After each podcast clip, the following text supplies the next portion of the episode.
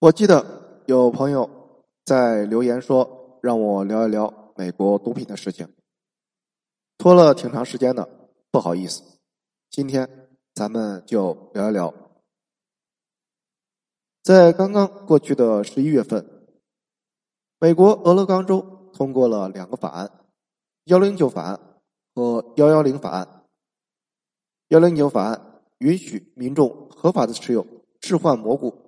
活性成分裸盖如素，而幺幺零法案则规定，如果民众持有一克以内的海洛因或者摇头丸，两克以内的可卡因或者病毒，不超过十二克的裸盖如素，将不再被认为是犯罪，只需要交一百美元的罚款即可。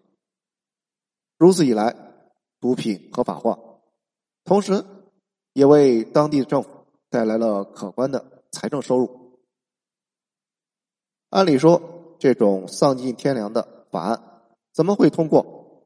然而，神奇的一幕发生了：俄勒冈州全州超过两百万人参与投票，超过百分之五十五的民众选择了支持这一法案，将俄勒冈州变成了美国首个将海洛因。可卡因和冰毒等等硬性毒品合法化的州，由此一来，潘多拉之盒被打开了。那么，这个吸毒的魔盒是怎样被打开的？为什么美国人将会支持毒品合法化？今天就来说一说。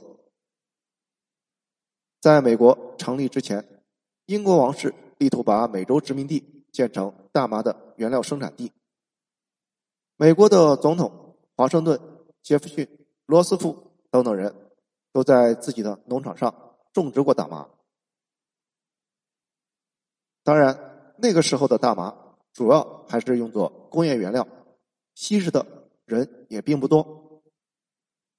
后来，通过战争，美国人夺取了墨西哥二百三十万平方公里的土地，成为了美洲大陆的主宰。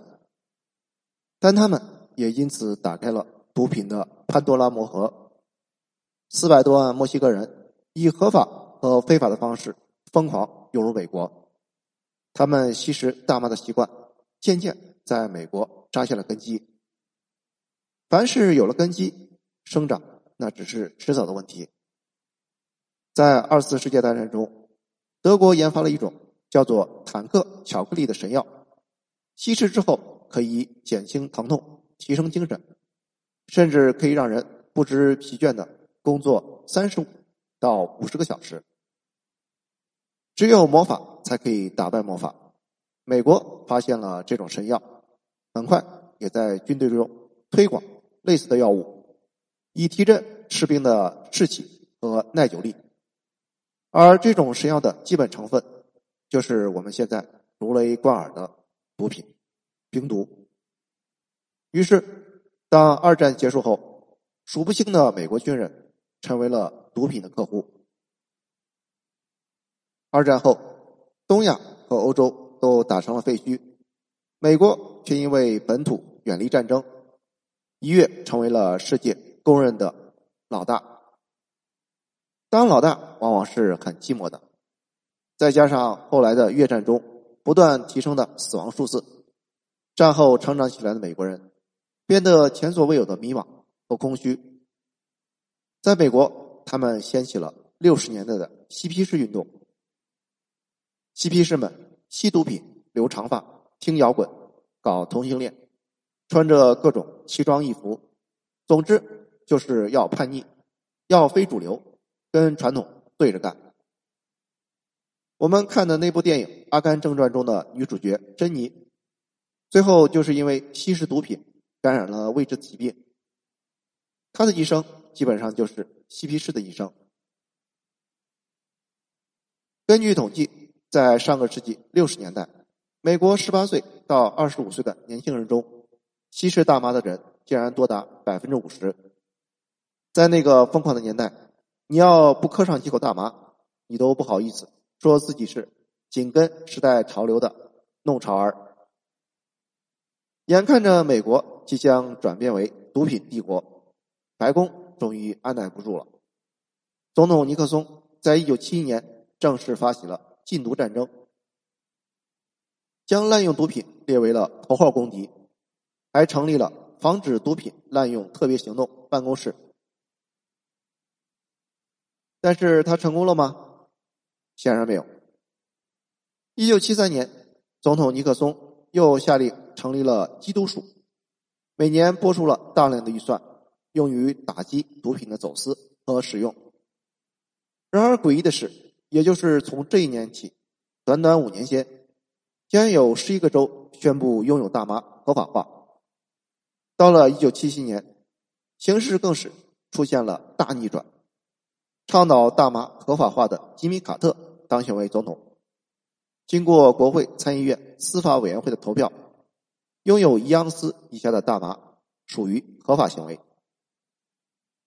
孙子曾经说过：“知可以战，与不可以战者胜；知众广，知用者胜；上下同欲者胜。”而《天下无贼》中的黎叔更是直白的告诉我们：“人心散了，队伍不好带。”美国为了防止暴政的产生，把权力的平衡玩到了极致。但凡事都存在着利弊，美国因此放弃了高效率。同国异梦的各州很难达成共识。直到一九八一年里根总统当选后，美国又重新回到了禁毒这条路上。但是，这种时松时紧的大环境，怎么可能？打赢禁毒这场残酷的战争，同样的窘迫也出现在了许多的西方国家。一九八七年，各国终于达成了共识，将每年的六月二十六日设为国际禁毒日。然而，古话说“保暖思淫欲”，没有历史上的教训，在这一百多年的吸毒文化的影响下，美国将近半个世纪。禁毒战争花费了一万亿美元，收效甚微。时至今日，美国吸毒人口超过三千五百万人，超过总人口的百分之十。这个比例已经远远的超过了清末时候的中国。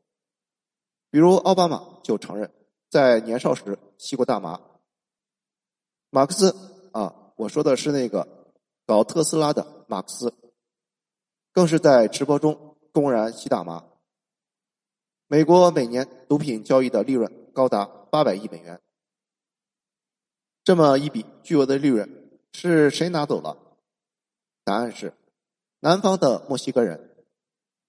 墨西哥人仿佛是通过这样一种方式，以倾泻毒品的方式收割巨额的利润。毒品是世界上最暴利的东西，有着上千倍的利润。如果合法化了，那么岂不是可以创造大量的税收等等财政收入？一时间，美国许多州突然间恍然大悟，于是就出现了上述我们说的俄勒冈州通过法案，将少量的海洛因、可卡因合法化。和大麻不同的是，海洛因、可卡因属于硬性的毒品，成瘾性强。而且危害更大。以往持有这类硬性毒品，要关进一年的监狱，并且罚款六千两百五十美元。但是现在，你只要带的少，就不再是犯罪行为，交上一百美元的罚款就行了。最最奇葩的是，支持这两项法案的原因是，毒品合法化可以为美国政府带来额外的税收。并将其投入到为吸毒者提供医疗服务上。这话听着有点绕，好像是医院对市民说：“请大家务必养成不良的生活习惯，每天熬夜、暴饮暴食、久坐勿动，多生病来医院交钱，这样我们才可以买到更好的仪器，为大家提供更精准的服务。”不止如此，仿佛会传染一般，亚利桑那州。蒙大拿州、南达科他州、新泽西州和密西西比州也陆续宣布大麻合法化。至此，美国的五十个州中，仅剩十五个州坚持禁毒。很多人说美国是越战失败，阿富汗战争失败。其实美国人并没有失败，那只是撤离战场的宣传。而根据美国国家药物滥用统计中心的数据，自两千年以来，美国因为药物滥用死亡达到了七十万人，而且每年增加百分之九十。到了去年，死亡数字已经上升到了七万人。至此，在美国已经形成了一个上千亿美元的巨大市场。不幸的是，这个巨大的市场是由毒品所构成的。